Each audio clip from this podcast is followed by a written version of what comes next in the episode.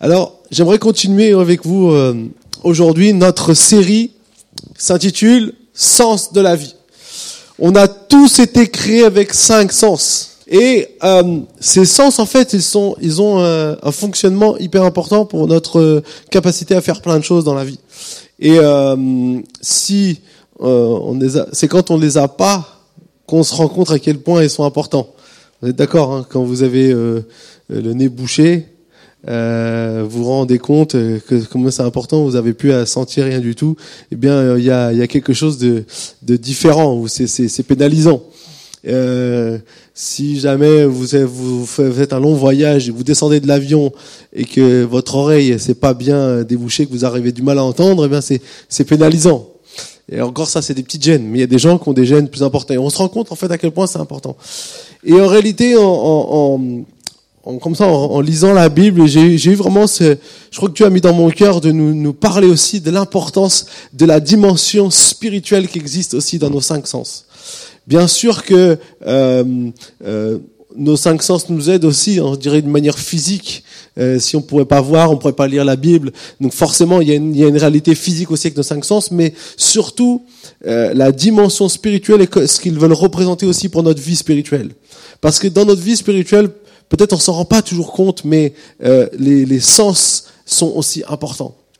Et euh, c'est pour ça que c'est nécessaire, voire même vital, de découvrir quelle est la signification spirituelle des cinq sens, pour qu'on puisse trouver le sens de la vie. Parce que cette vie sur Terre, elle a un sens. Même si beaucoup de personnes, peut-être, ne l'ont pas découvert, ou si peut-être les gens ne vivent pas avec un réel sens de la vie, nous savons que c'est quelque chose d'important de trouver le sens de notre vie. Alors, il y a, il y a 15 jours, euh, la semaine dernière, on a eu le pasteur et Karen Hewitt qui sont venus, mais il y a 15 jours, j'ai, parlé sur justement le, premier sens qui était Louis. Et on a vu l'importance que c'est de pouvoir écouter ce que Dieu veut dire à, nos vies aussi, ce qu'il, ce qu'il veut vraiment nous, nous emmener là où il veut nous faire et commencer le, j'ai envie de dire, le point de départ. C'est la chose que, que le fœtus dans le ventre de la maman euh, est capable de faire d'entendre, euh, même s'il ne voit pas encore parfaitement, si les choses sont pas encore développées, mais en tout cas on sait qu'il entend déjà les sons. Et euh, justement, si on continue un peu dans cet exemple de, de, de, de notre la première fois où on va pouvoir euh, euh, découvrir des choses nouvelles lorsqu'on est, lorsqu'on sort de ce ventre de notre maman où on était bien au chaud, euh, on peut voir qu'il y a une chose que, vous savez, il y a un organe qui est créé pratiquement au début de la conception de l'embryon. Et ces, ces, deux organes, je dirais, maintenant vous avez trouvé, ce sont les yeux. Les yeux sont créés 18 jours après la conception. C'est un, un, des premiers organes qui existent en fait lorsque l'embryon se, se, fait. Et puis, euh, bien sûr, euh, il se développe et euh, au début on, les voit attachés au cerveau, on voit juste deux petits points noirs, puis petit à petit ça, ça développe de plus en plus. Et puis, euh, que lorsque le bébé va naître, eh bien, euh, la, la, la, vue. Alors, au, début, on pensait que les, les bébés naissaient aveugles, ils voyaient rien. En fait, aujourd'hui, on sait que les bébés voient et qu'ils voient même euh, euh, pas mal. Bon, alors pas très loin, disent entre 20 et 30 cm. Puis ils voient pas non plus sur un angle aussi large que nous on peut le voir en tant qu'adultes, mais que petit à petit, euh, la vue va se développer. Alors on pense qu'ils ne, distinguent pas les couleurs, petit, parce que leur, leur œil n'est pas encore capable de faire cela, mais que euh, lorsqu'ils euh, lorsqu'ils seront à l'âge de un an, ils auront pratiquement la vue que nous avons en tant qu'adultes. C'est pratiquement l'équivalent de ce qu'on peut avoir en tant qu'adulte. Et c'est intéressant de voir que euh, ce, ce, cette dimension de, de la naissance amène aux enfants à pouvoir voir. Et dans un passage de l'Écriture, dans Jean chapitre 3, un jour il y a un homme qui vient voir Jésus de nuit, parce que c'était un, un homme haut placé parmi les Juifs, il s'appelait Nicodème, et il vient voir, il vient trouver Jésus, il vient lui parler de, de, de en pleine nuit parce qu'il avait peur un peu d'être vu en plein jour. Il voulait pas, il voulait pas être vu lui. Et puis euh, du coup, il est, venu voir Jésus, il lui a dit, Maître, lorsqu'on voit tout ce qui se passe, que les aveugles voient, euh, que tous les miracles que tu fais, eh bien, on peut vraiment croire que tu es celui qui devait venir. Et Jésus va lui dire une phrase extrêmement importante. Personne ne peut voir le royaume de Dieu s'il naît de nouveau ou s'il naît d'en haut. Il dira même s'il naît d'eau et d'esprit. Entre guillemets, ici, on voit que, bien sûr que dans notre naissance, il y a une capacité à pouvoir voir à pouvoir développer notre vue pour voir ce monde, pour voir les belles choses que Dieu a créées, pour voir euh, euh, notre papa, maman quand on était petit, quand on était bébé, puis la façon dont ils grandissent et prennent soin de nous et toutes ces choses. Mais surtout aussi, euh, il y a une dimension spirituelle à pouvoir voir ce que Jésus est venu emmener sur la terre, venu établir le royaume de Dieu. Il y a des choses, tant qu'on ne naît pas de nouveau, on ne peut pas les voir. Nicodème y pensait voir. Il dit, quand il voyait les miracles de Jésus, il disait, oh, forcément tu es celui. Et Jésus, c'est comme s'il est en train de lui dire, écoute, en gros, t'as rien vu là. si tu veux vraiment voir ce que tu es appelé à voir dans ta vie spirituelle, c'est pas seulement admirer ce qui se passe, c'est naître dans cette dimension, naître dans cette vie nouvelle d'eau et d'esprit. Et j'ai écouté récemment quelqu'un qui disait que, en fait, vous savez, la nouvelle naissance, c'est ce qu'il nous dit dans l'épître aux Romains, notre esprit et l'esprit de Dieu qui s'unissent, en fait, pour créer cette nouvelle créature, en fait. Euh, c'est c'est pas seulement nous-mêmes, c'est comme s'il y a quelque chose qui vient de Dieu, enfin l'esprit de Dieu qui vient et qui vient créer avec notre esprit cette nouvelle être, cette nouvelle créature. C'est pour ça qu'il y a cette nouvelle naissance. Un peu comme euh, une naissance vient, ça, se fait avec un papa et une maman. Et en fait, on voit ici l'image en fait de ce qui se passe lorsque on, vient, on est de nouveau. Il y a quelque chose qui se passe. Et on voit donc ici l'importance. Alors, il y a une histoire dans la Bible que je trouve marquante sur euh, l'impact et comment ces choses aussi se produisent et quel est le, le processus en fait pour euh, pour, développer, en fait, entre guillemets, cette vision spirituelle. On va prendre ensemble Acte chapitre 9, à partir du verset 1. On nous parle ici d'un homme euh, qui était particulièrement euh, déterminé dans sa vie. Acte chapitre 9, verset 1. Il s'appelait Saul. Quant à Saul, on disait, il respirait toujours la menace et le meurtre contre les disciples du Seigneur. Il se rendit chez le grand prêtre et lui demanda des lettres pour les synagogues de Damas, afin de pouvoir arrêter et amener à Jérusalem les partisans de cet enseignement qu'il trouverait hommes ou femmes. Comme il était en chemin et qu'il approchait de Damas, tout à coup, une lumière qui venait du ciel resplendit autour de lui. Et il tomba par terre et entendit une voix lui dire, Saul, Saul, pourquoi me persécutes-tu? Il répondit, Qui es-tu, Seigneur?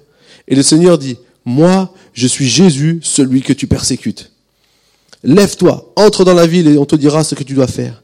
Les hommes qui l'accompagnaient s'arrêtèrent, muets de stupeur. Ils entendaient bien la voix, mais ils ne voyaient personne. Saul se releva de terre, malgré ses yeux ouverts, il ne voyait rien. On le prit par la main pour le conduire à Damas. Il resta trois jours sans voir et il ne, mangea ni ne but rien. On va s'arrêter là pendant cette histoire. En fait, ici, ce que j'aimerais euh, voir ensemble, c'est que Paul, ou Saul à l'époque, il avait une, directive, un but précis qui était d'éliminer les chrétiens. C'est-à-dire, c'est pas nouveau, ça arrive encore aujourd'hui. il y a des gens aujourd'hui, ils ont, ils ont ce même but d'éliminer les chrétiens. Et on le voit euh, partout dans le monde, même des fois jusqu'à près de chez nous. On a bien, on a fêté il n'y a pas longtemps les un an d'une terrible attaque qui s'est aussi arrivée sur notre pays. Et il faut comprendre que voilà, il y a cette, il y a cette dimension de personnes qui veulent supprimer d'autres personnes. Et ici, Paul, lui, il était dans cet objectif. Mais j'ai envie de dire, avec ce, ce, cette intention de faire vraiment tout ce qu'il pouvait pour pouvoir arrêter ce que lui jugeait être quelque chose de négatif, les disciples du Seigneur. Mais, comme on l'a lu, lorsqu'il était en chemin, d'un seul coup, une grande lumière est venue. Et c'est intéressant de voir ici parce que, en étudiant un petit peu euh, les choses, euh, ce qui se passe quand on est en train de naître et, et qu'au niveau de la lumière, vous savez, quand un bébé est né, euh, la première lumière, c'est un, c'est un peu traumatisant, hein, de la, la, lumière du jour. Euh, quand on est dans le, dans le fœtus, c'est, on est protégé un peu et d'un seul coup, la, naissance, il dit, tout le monde, tous les, les psychiatres disent que c'est un, un petit traumatisme qu'on a tous vécu. Alors, Hein, on l'a tous bien vécu parce que apparemment, apparemment tout va bien. Mais des fois, quand ils font des, des, des comme ça des, des, recherches, et eh ben ils, ils, voient aussi que pour euh, l'expérience vécue sur le moment, c'est pas forcément évident. Et surtout la lumière. Et même euh, les, les flashs importants. J'ai lu que euh, il y a un bébé un jour est devenu aveugle à cause d'un flash trop puissant qu'il a pris tout bébé parce qu'une grande lumière peut rendre en fait aveugle. Et, et ici, euh, le, le, le, Paul, c'est ce qui lui est arrivé. Il était dans sa vie, il vivait sa vie, il était avec euh, ses objectifs, euh, ce que lui pensait qu'il devait faire, il voyait clairement où il voulait aller. Et d'un seul coup, il y a cette grande lumière qui vient, pam, qui l'arrête, il tombe de, de, là où il était, il était par terre, il en prie, en plus, quelqu'un quelqu'un lui parle. Et puis il se retrouve aveugle. Et en fait, je crois ici, il y a une image de ce que nous sommes aussi lorsque nous choisissons de vivre notre vie à la manière dont nous on pense qu'on doit le faire, avec notre vision unique, sans la vision de Dieu. En fait, pourquoi il est venu aveugle? Parce que Dieu voulait montrer à Paul, voilà ce que tu es en vérité. Tu penses que tu dois euh, aller contre tous ces chrétiens. Tu penses que tu dois aller contre tous ces disciples du Seigneur. Tu penses que tu dois faire plein de choses. Tu penses que tu sais ce que tu dois faire, mais en vérité, spirituellement, tu es aveugle. Parce qu'on sait que Paul ne faisait pas ça, on va dire, que pour sa personne à lui. Il faisait ça par stricte décision de vouloir euh, accomplir et de, d'être celui qui était faisait partie de la doctrine des pharisiens, d'être le plus engagé, le plus zélé, le plus euh, le plus motivé de tous. Et en fait, je me suis rendu compte que pour développer une vie spirituelle, la première des choses qu'on doit reconnaître, c'est qu'en fait, sans l'aide de Dieu, sans l'action de Dieu dans notre vie, en fait, on est aveugle. Et je suis sûr que si on se souvient du moment où on vivait sans Dieu, on se rend compte qu'on était en fait aveugle spirituellement. Alors, ça veut dire quoi être aveugle? Ça veut dire avoir la capacité de pouvoir voir. On a des yeux. Mais ils ne fonctionnent pas. Ils ne sont pas capables de voir ceux qui sont appelés à voir. Et moi, je crois qu'en fait, c'est, c'est notre état à tous, au tout début, c'est de pouvoir avoir cette capacité à voir. Et je crois qu'à chaque fois, quand bien même on soit déjà converti, à chaque fois qu'on pense savoir ce qu'il faut faire, entre guillemets, on a peut-être une petite cécité passagère. Ou, du coup, on, on est aveuglé par certaines choses. Et ça nous est arrivé, même en tant que chrétien, parfois d'être aveuglé par certaines choses. De pas se rendre compte de ce que Dieu veut faire. Ici, instinctivement, devant des, des, situations difficiles, on a tendance à prendre nos propres décisions, à faire nos propres choix, à avoir nos, nos propres, nos propres euh, visions des choses. Mais ce qui est important, et ce que je me suis rendu compte, c'est qu'il faut mettre ça au pied de Dieu, demander qu'il nous donne la vue et la vision spirituelle sur les choses et que c'est quelque chose qu'on doit toujours avoir l'humilité de dire, je crois que j'ai vraiment besoin de l'aide de Dieu pour pouvoir voir ce qu'il veut que je vois. Alors, oui, Dieu avait un plan pour la vie de Paul. Oui, Dieu est venu le chercher, pas parce que pour lui dire, regarde, tu es aveugle, mais parce qu'il avait quelque chose pour lui. Et la Bible nous dit que, il lui a dit, tu resteras là-bas, et quelqu'un viendra te trouver pour te dire ce que tu dois faire. Les instructions sont claires, là, au moins. Et du coup, Ananias, qui était un homme de Dieu, qui, quand Dieu lui a donné une vision, il a demandé à Dieu de deux fois vérification parce qu'il savait qui était Paul. euh, je suis pas très. Si demain Dieu te dit, tiens Pascal, je t'appelle à aller à Raqqa. ce matin d'aller trouver le numéro un de Daesh et de lui annoncer que Jésus veut se servir de lui. Alléluia Je pense que Pascal demandera une confirmation deux fois au Seigneur avant d'entreprendre ce voyage. Ce qui est tout à fait normal. Et donc Ananias, c'est ce qu'il fait. Mais Dieu persiste, Dieu insiste. Et Dieu dit à, Ananias, va voir Paul. Et donc il le trouve. Et là, il trouve un homme complètement différent de ce que je pense qu'il avait imaginé. Et puis, donc il a dit, dit qu'il a dit, il va prier, il a dit, je prie pour toi pour que tu retrouves la vue. Et la Bible me dit que est tombé de ses yeux comme des écailles. Franchement, euh, Dieu lui a pas mis quelque chose sur les yeux. Il n'avait pas des, il n'avait pas quelque chose sur les yeux qui se voyait. Mais c'est comme si à cette image, en fait, on voit ou des, ou des, des choses qui étaient là, toutes les choses en fait qui étaient là pour être cet obstacle à voir, comme Dieu veut qu'on puisse voir. C'est comme si ces choses-là maintenant, ils tombaient sous la puissance de Dieu. Et de la même manière, nous aussi, pour pouvoir voir ce que Dieu veut pour nos vies, pour pouvoir comprendre le plan qu'il a pour nos vies, pour pouvoir entrer dans les choses que Dieu veut pour nos vies, on doit parfois laisser tomber des choses qui nous empêchent de le voir. Les choses qui sont dans, dans, dans le monde naturel, dans les, circonstances de la vie, les difficultés, les, les choses qui peuvent être là et qui parfois nous rendent aveugles, qui nous empêchent de voir ce que Dieu veut qu'on puisse voir, eh bien ces choses à un moment donné, eh bien elles doivent tomber. Et quand Ananias prie, ces choses sont tombées pour Paul. Et il a commencé à voir d'une manière qu'il n'avait jamais vue auparavant. Et il est entré. Et nous avons dit que aussitôt, il s'est mis à prêcher, à annoncer ce que Jésus a fait. Aussitôt. Il n'a pas perdu de temps. Il est parti parce qu'il a eu une vision nouvelle. Alors bien sûr, dans la Bible, on a plusieurs exemples de cette histoire aussi, puisque Paul va la raconter deux fois.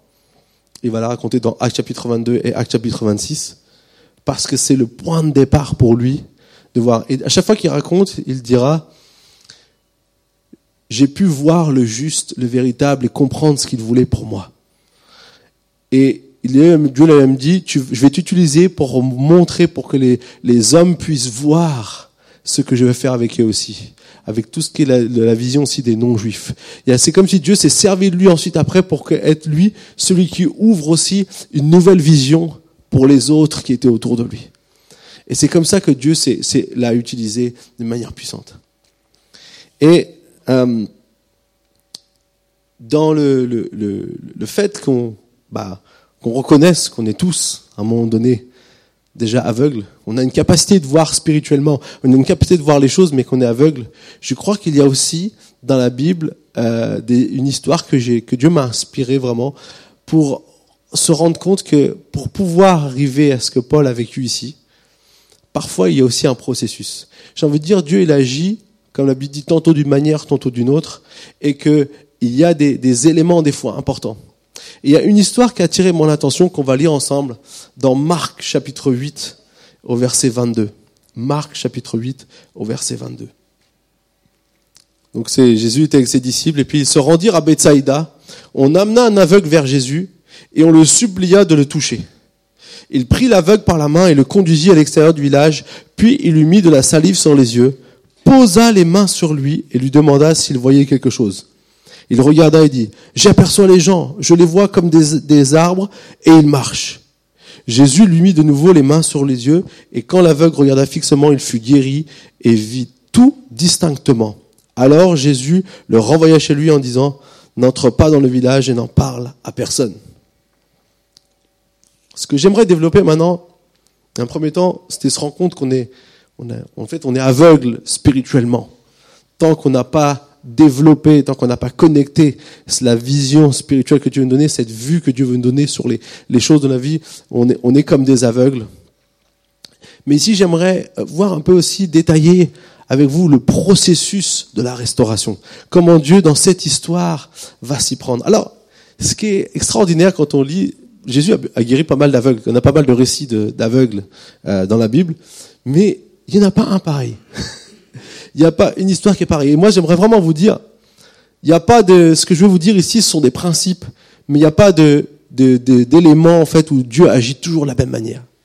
Et d'ailleurs, c'est ce que les gens voulaient. D'ailleurs, ils viennent voir Jésus ici, ils lui disent, on lui a amené un aveugle, ils ont dit, touche-le pour qu'il soit guéri.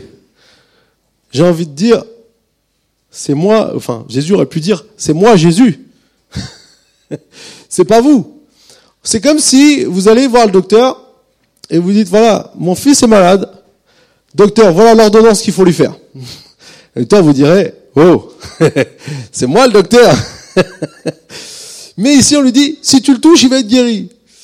Jésus aurait pu dire merci, mais je sais ça. C'est pas le premier et ce sera pas le dernier. Hein mais ici, en fait, ce que je me suis rendu compte, c'est que les gens, parce qu'ils avaient vu une certaine manière de voir ou de, de, de, faire les choses, ils voulaient que Jésus fasse de nouveau pour guérir cet aveugle. Mais Jésus va ne pas faire justement ce qu'il s'est appelé à faire. Premièrement, la première chose que Jésus va faire ici, va faire quoi? Il va emmener cet aveugle à l'extérieur du village. Tout le monde vient lui dire comment Jésus doit faire. Jésus dit bon bah puisque c'est comme ça, allez on va tous les deux on va on va sortir du village. On va se, se, se laisser, laisser un, un, repos, une tranquillité parmi toutes les choses qui sont autour de nous. Et moi je vais vous dire quelque chose. Souvent pour développer cette vue spirituelle, on a besoin de sortir de tout ce qu'on voit, de toutes les circonstances, de laisser Dieu nous, nous prendre et nous emmener vers l'extérieur, pour pas être seulement affecté par tout ce qu'on voit, par tout ce qu'on entend, par toutes les choses qui sont autour de nous, mais pour commencer à pouvoir être dans une tranquillité et dans, un, dans une communion avec Dieu. Jésus ici va prendre cet aveugle et va le sortir de son cadre, de sa situation où il est de tout ce qui peut être un obstacle à ce que Dieu veut faire pour lui. Franchement, Dieu il aurait pu dire, sois guéri, il aurait été guéri. Mais s'il l'a pas fait, c'est qu'il y avait un but. Et d'ailleurs, euh, tout au long de l'histoire, on comprendra peut-être à la fin un peu mieux pourquoi. Et parfois, je crois que pour nous aussi, sortir, aller à l'extérieur du village, c'est peut-être aussi couper certaines choses. Si on veut voir ce que Dieu veut pour nous, il y a parfois des, choses qui sont dans nos vies, vous savez, qui sont comme des, freins, des obstacles à voir ce que Dieu veut faire. Et parfois, il y a des choses qu'on doit laisser tomber. Et je sais que c'est pas facile souvent. Euh, je parlais avec une personne euh, que, je, ouais, que je connais bien un jour qui m'a dit, mais pourquoi tu crois en Dieu? Pourtant, lui, il, a grandi aussi un petit peu dans tout ça, il connaît un peu ces choses. Il m'a dit, dis-moi pourquoi. Puis on a commencé à discuter. Et au fur et à mesure de la discussion, ben, on s'est rendu compte que peut-être lui, euh, il est lié aussi par certaines choses, que ce soit des mauvaises amitiés, des mauvaises, des mauvaises influences vie, qui finalement l'empêchent de pouvoir reconnaître aujourd'hui qui est Dieu et ce qu'il veut faire avec lui. Et moi, je suis sûr que Dieu a un plan pour sa vie. Mais je crois que c'est important, parfois, de comprendre qu'il est nécessaire de sortir du village, d'aller à l'extérieur, de se trouver dans un endroit où Dieu peuvent faire quelque chose avec nous sans avoir des perturbations, sans avoir des, des choses. Ça peut être des fois le flot de la vie euh, qui nous dépasse. Ça peut avoir, ça peut être euh, euh, des mauvaises fréquentations. Ça peut être toutes sortes de choses. Ça peut être au calme, être à l'écoute de Dieu, de pouvoir prendre le temps avec lui, comme on a vu. La deuxième chose qu'il va faire ici, c'est qu'il va ensuite faire quelque chose qu'il n'a jamais fait. Et ça, c'est Dieu, c'est le spécialiste pour ça. Si on pense savoir comment Dieu va faire, on se trompe d'entrée. si on se dit, et ça c'est nous, enfin moi souvent je me dis, tel problème, Dieu, voilà, je te propose une solution. si tu pourrais faire comme ça, même ça m'arrangerait. Qui n'a jamais dit ça au Seigneur? Parce que nous, on les voit, les solutions. Mais c'est juste qu'on n'a pas la capacité de les faire. Mais Dieu, lui, voit plus que la solution que nous, on voit. Il voit encore plus que nous. Parce qu'il a une vue beaucoup plus large que la nôtre. Parce que nous, on a parfois une vue limitée. Parce que nous, parfois, on croit voir, mais on ne voit pas. Et en fait, donc, ici, Jésus va faire quelque chose de différent. Il va pas faire ce qu'on lui a dit de le toucher seulement. Il va prendre sa salive et il va le poser sur ses yeux. Et ensuite, il va lui imposer les mains. Dieu ne fait pas toujours ce qu'on attend qu'il fasse. Et pour chaque situation, il a sa manière spéciale d'agir. Mais ici, il va aller au cœur du problème. Qu'est-ce qui va pas chez cet homme? Ses yeux. Qu'est-ce qui peut l'emmener à voir Ce sont ses yeux? Il a tout pour que ça fonctionne, mais ça fonctionne pas. Et parfois, nous aussi, moi je vous dis, Dieu vous a créé avec une capacité à voir plus loin dans, pour votre vie, à voir ce que Dieu veut faire avec vous, à voir les choses qu'il a pour vous, les plans, les plans, les projets de bonheur qu'il a pour nous, comme nous dit la Bible. On a tout, tout est en nous. On n'a pas besoin de, de, de, vouloir à tout prix. Euh, c'est comme si on devrait s'équiper encore. Non, on est équipé. Mais des choses qui ont besoin d'être restaurées. Et Dieu, il met le doigt sur les choses qui ont besoin d'être restaurées. Dieu, il pose sa main sur les choses qui ont besoin d'être restaurées. Et parfois, ce qui est important, c'est de laisser Dieu faire. Quand on ne sait pas comment faire, quand on ne sait pas comment, ou quoi, comment, Seigneur, comment tu vas faire Comment tu vas régler mon problème Qu'est-ce que je vais faire plus tard Seigneur, quel est celui ou celle que tu as prévu pour moi? Seigneur, comment je vais faire euh, avec mes enfants? Comment je vais faire dans cette situation? Seigneur, comment je vais faire puisque j'ai perdu mon travail? Toutes ces choses-là sont là, sont des, des, problèmes qui sont en face de nous. Mais Dieu, sait exactement comment faire. Et parfois, il faut juste le laisser faire. Et il va poser le doigt.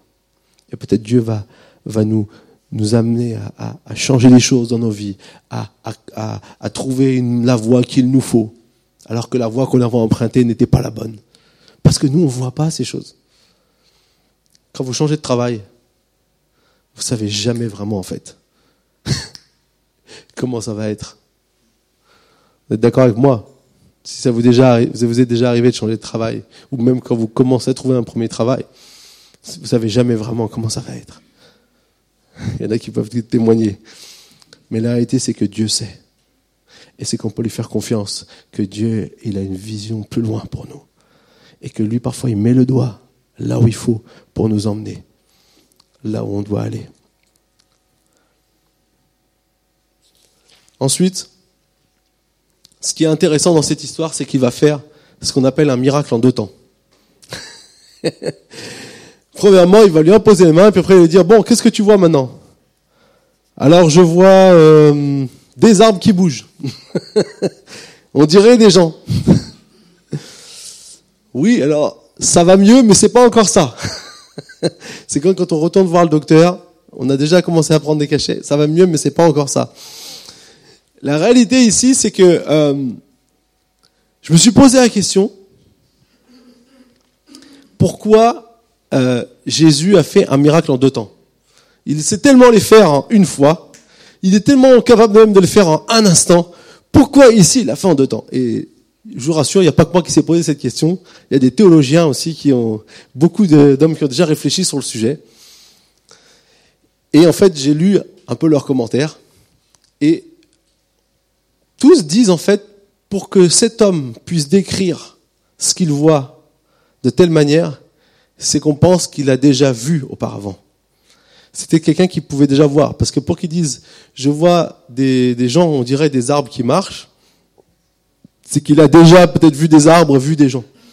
Et en fait, pourquoi Jésus l'emmène à revivre cette situation? Alors on pense qu'il a perdu la vue, peut-être progressivement, peut-être euh, en étapes, et qu'à un moment donné, cette étape, c'était ce qu'il voyait des arbres et des gens, des, des gens peut-être que c'était quelque chose qu'il avait déjà vu. Alors, c'était des, commentaires, c'est toujours à prendre avec euh, des entre guillemets parce qu'on n'est jamais sûr de tout.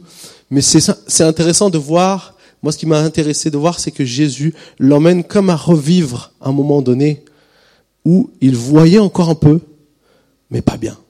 Alors, le processus de la restauration.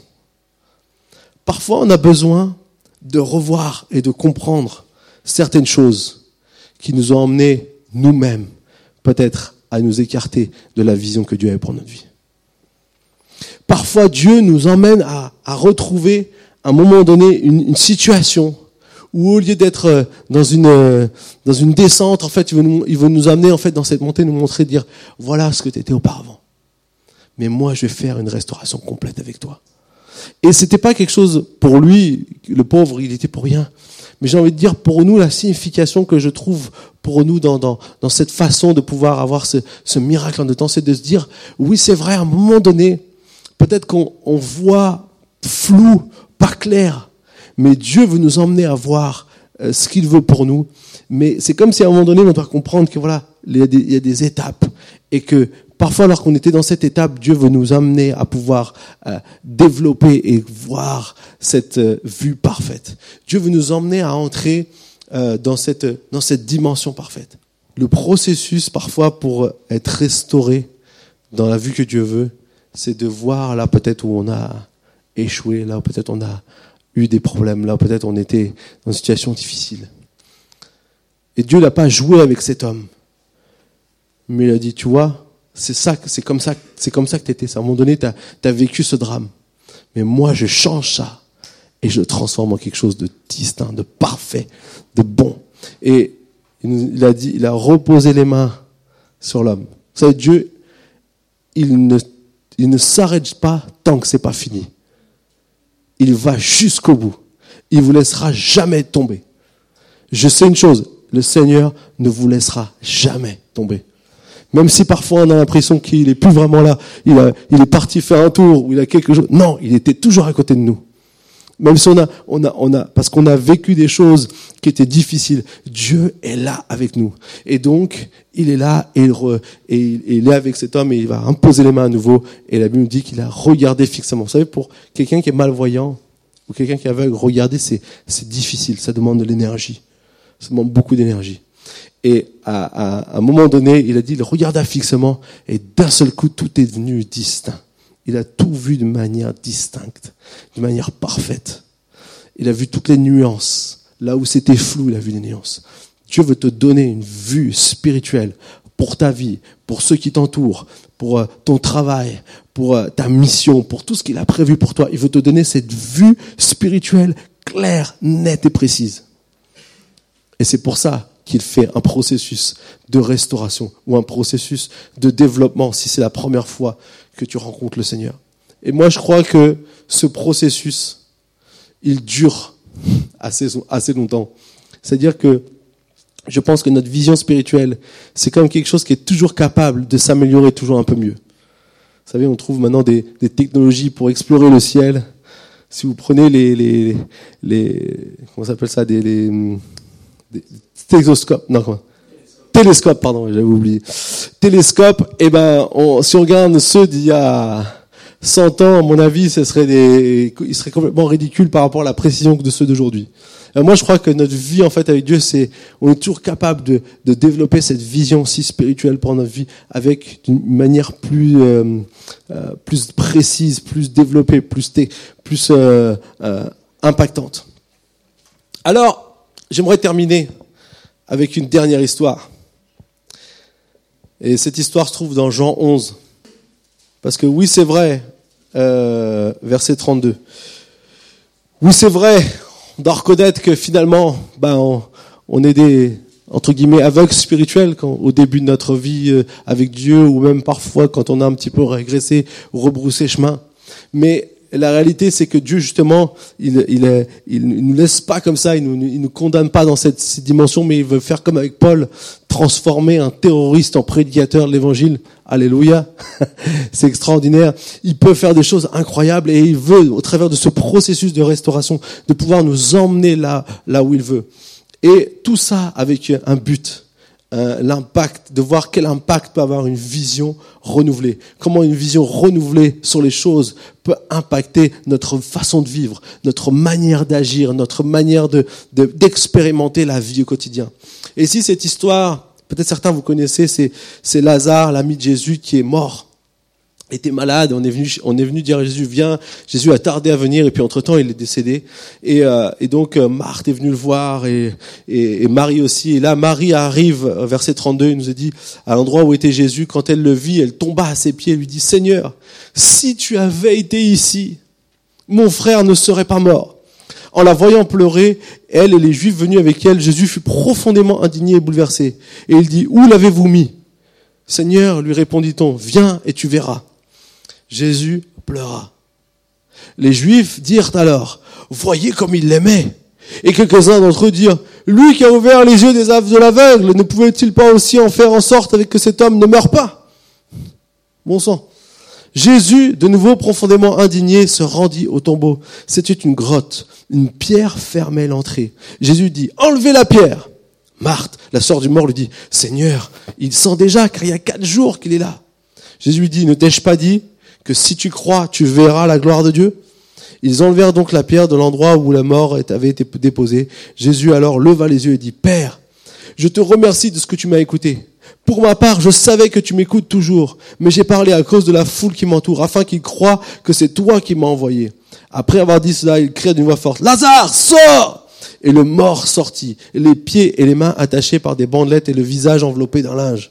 Jésus leur dit, détachez-le et laissez-le s'en aller. Beaucoup de Juifs qui étaient venus auprès de Marie et qui virent ce que Jésus avait fait crurent en lui. Voilà. Et ici, dans, ce, dans cette histoire, c'est une histoire que, vraiment que j'aime beaucoup, euh, eh bien, en fait, on voit d'abord que on vient trouver Jésus et la première chose qu'on lui dit, on l'accuse. Si tu avais été là, pourquoi tu n'étais pas là? Pourquoi tu as traîné à guérir d'autres malades? Tu aurais dû venir guérir ce malade ici. Hein? En gros, c'est ça. Les, les, les, malades de là-bas étaient moins importants que celui d'ici. C'est toujours comme ça. Les choses que nous, Dieu, tu devrais venir pour faire des choses pour moi. Les autres, ils peuvent attendre. C'est comme ça que parfois, je, je, caricature un petit peu, hein, mais souvent c'est un peu quand on a quelque chose qui nous presse, quand on a quelque chose qui est, qui est fort pour nous, eh bien on est là. Et donc Marthe va le trouver et lui dire Jésus si tu avais été là. Marie va lui dire si Jésus si tu avais été là. Les gens qui étaient avec Marie dire ah, ah il, il, a été capable de guérir des aveugles, mais il n'est pas capable de guérir son ami. Il est maintenant il est mort. Et donc du coup, ce qui se passe, c'est que tous, Marthe, Marie, tous les gens qui étaient avec elle, en fait, eux, ils voient une chose, un mort. Ils voient celui qui est mort, ils voient plus de possibilités, ils voient juste murmure, critique, euh, découragement, euh, et en quelque sorte, voilà, bah maintenant t'es venu, mais c'est trop tard. Et ça, c'est leur manière de voir, en fait, j'ai envie de dire, d'une manière naturelle.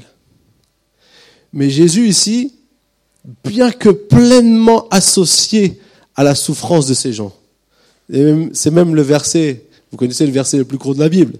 C'est le verset 36 où dit Jésus pleura.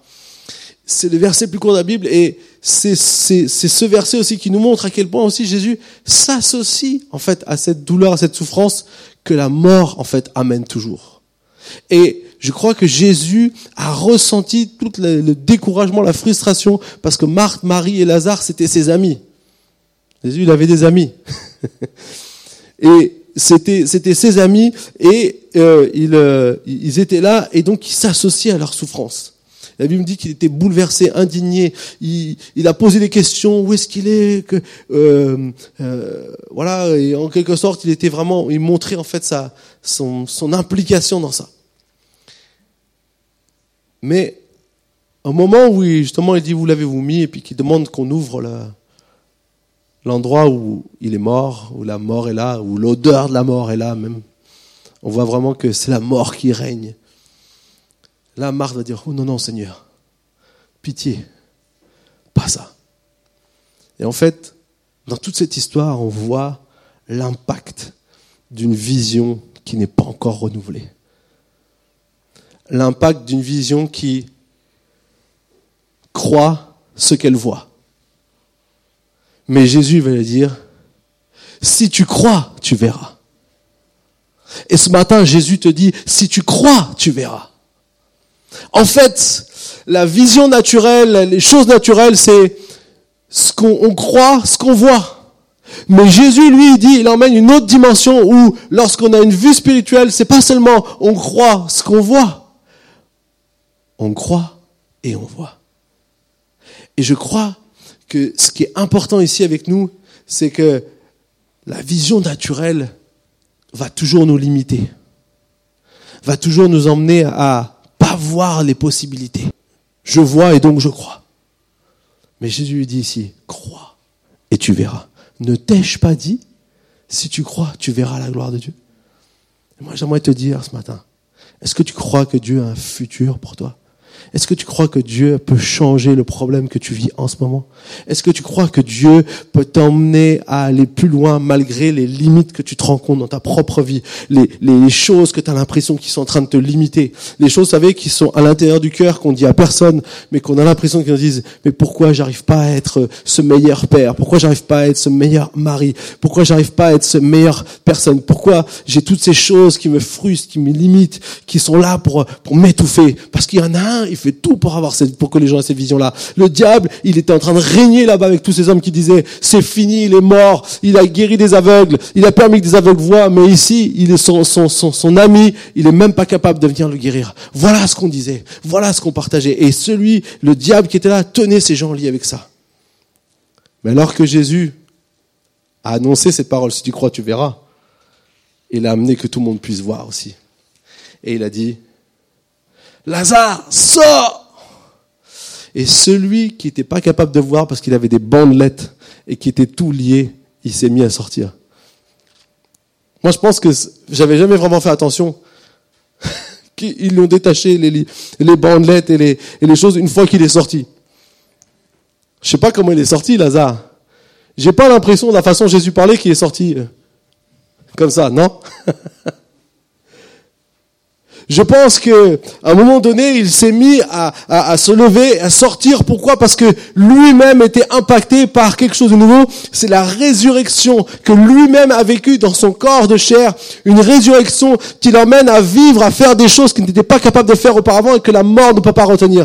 Et Jésus est venu sur cette terre pour que nous arrêtions de, de nous laisser prendre par les choses, des limites, les choses négatives qui sont autour de nous, qui nous empêchent de voir ce qu'il veut pour lui, qui nous empêchent de voir ce que Dieu veut pour nous, qui nous empêche de voir ce que Dieu veut pour notre Église, qui nous empêche de voir ce que Dieu veut pour nos enfants, nos familles, nos voisins, nos collègues, pour que nous puissions avoir une vision renouvelée de l'impact de ce que nous croyons, nous le verrons s'accomplir.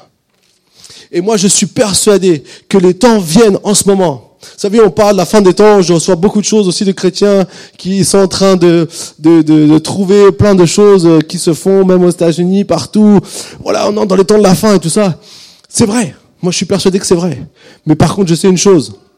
Je suis pas en train de, de me focaliser sur les signes je me focalise sur ce que Dieu va faire. Je m'attends à voir, je suis pas en train de me dire quand est-ce qu'on aura une puce dans la main où on pourra plus acheter ni vendre comme dit l'Apocalypse, où ce sera l'horreur. Je suis en train de me dire, Seigneur, ils sont où ceux que tu vas encore sauver? Seigneur, ils sont où ceux que tu veux que nous puissions leur parler de toi et que leur vie change aujourd'hui, que aujourd'hui tu es capable de faire les choses. Parce que parfois, on prend trop de temps en tant que chrétien à se focaliser sur ce qui va se passer, à détecter comment les choses vont se passer, que d'entrer dans l'action de ce que Dieu veut pour nos vies d'entrer de ceux qui, Jésus diront, tu as fait ça au plus petit d'entre les miens, c'est à moi que tu l'as fait.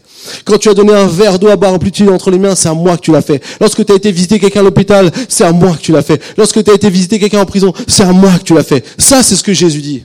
Et ça, c'est ce qui est le plus important. Et moi, je, je demande à Dieu qu'il me donne une vision claire sur les choses. Oui, Dieu revient très bientôt. Mais je crois que Dieu a une vision pour nous d'entrer dans ce qu'il veut pour chacune de nos vies d'entrer dans le projet pour nos vies. C'est pour ça que je bénis tout ce que nous faisons aussi ici. Que ce soit Imagine School, que ce soit avec euh, IT, que ce soit aussi avec la bonne semence. Euh, je, je bénis toutes ces choses qui se font. Je bénis tout ce qu'on peut faire pour les plus petits. Parce que c'est ça, aujourd'hui, aussi, qui a la valeur aux yeux de Dieu. Je bénis aussi tous ceux qui s'engagent pour servir ici à l'église, qui s'engagent pour partager le nom de Jésus-Christ. Et mon plus grand désir en tant qu'église est dans ce que Dieu veut pour notre église. Je crois que c'est nous puissions être une église que si un jour on n'était plus là en se disant, mais ils sont passés où? Il nous manque ceci, il nous manque cela, tout ça dans la communauté qui nous entoure. On est appelé à être une bénédiction.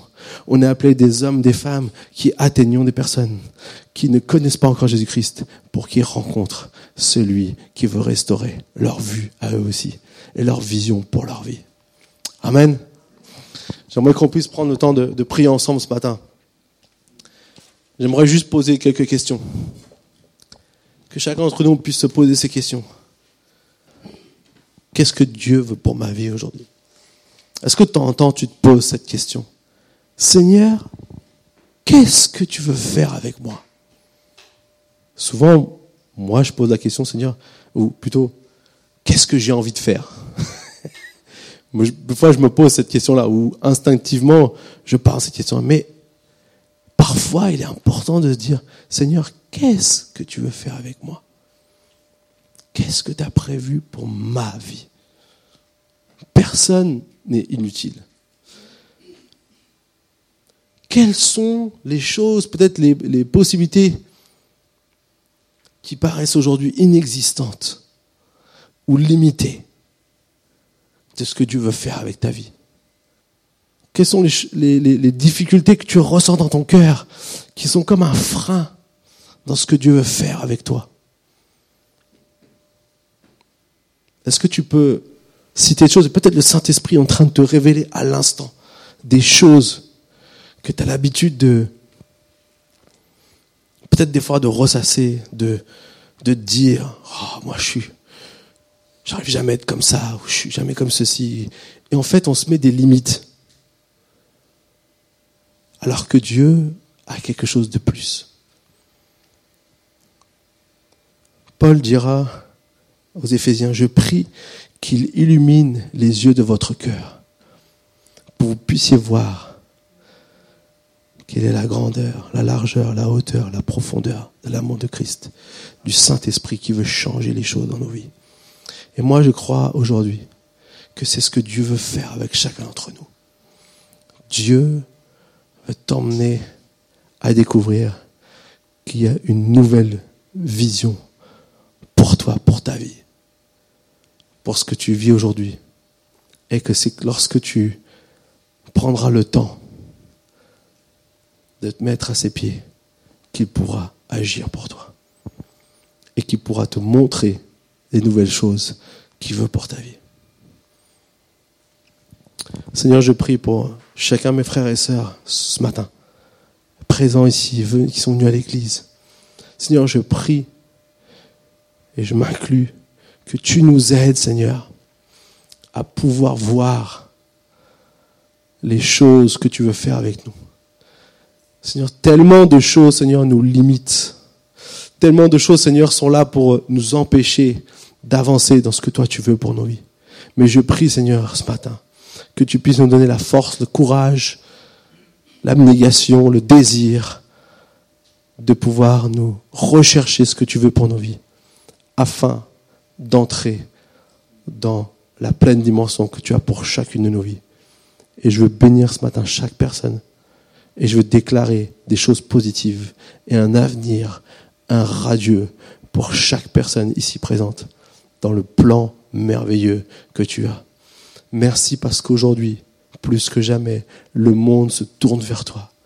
Des peuples de toutes les nations sont en train de trouver Jésus, celui qui est le chemin, la vérité et la vie, et par qui il n'y a que lui par qui on peut aller au Père. Et Seigneur, merci parce qu'aujourd'hui, Seigneur, nous voulons continuer à voir cela aussi dans notre pays, dans notre ville et dans notre Église. Amen. Que Dieu vous bénisse. Bon dimanche à tous.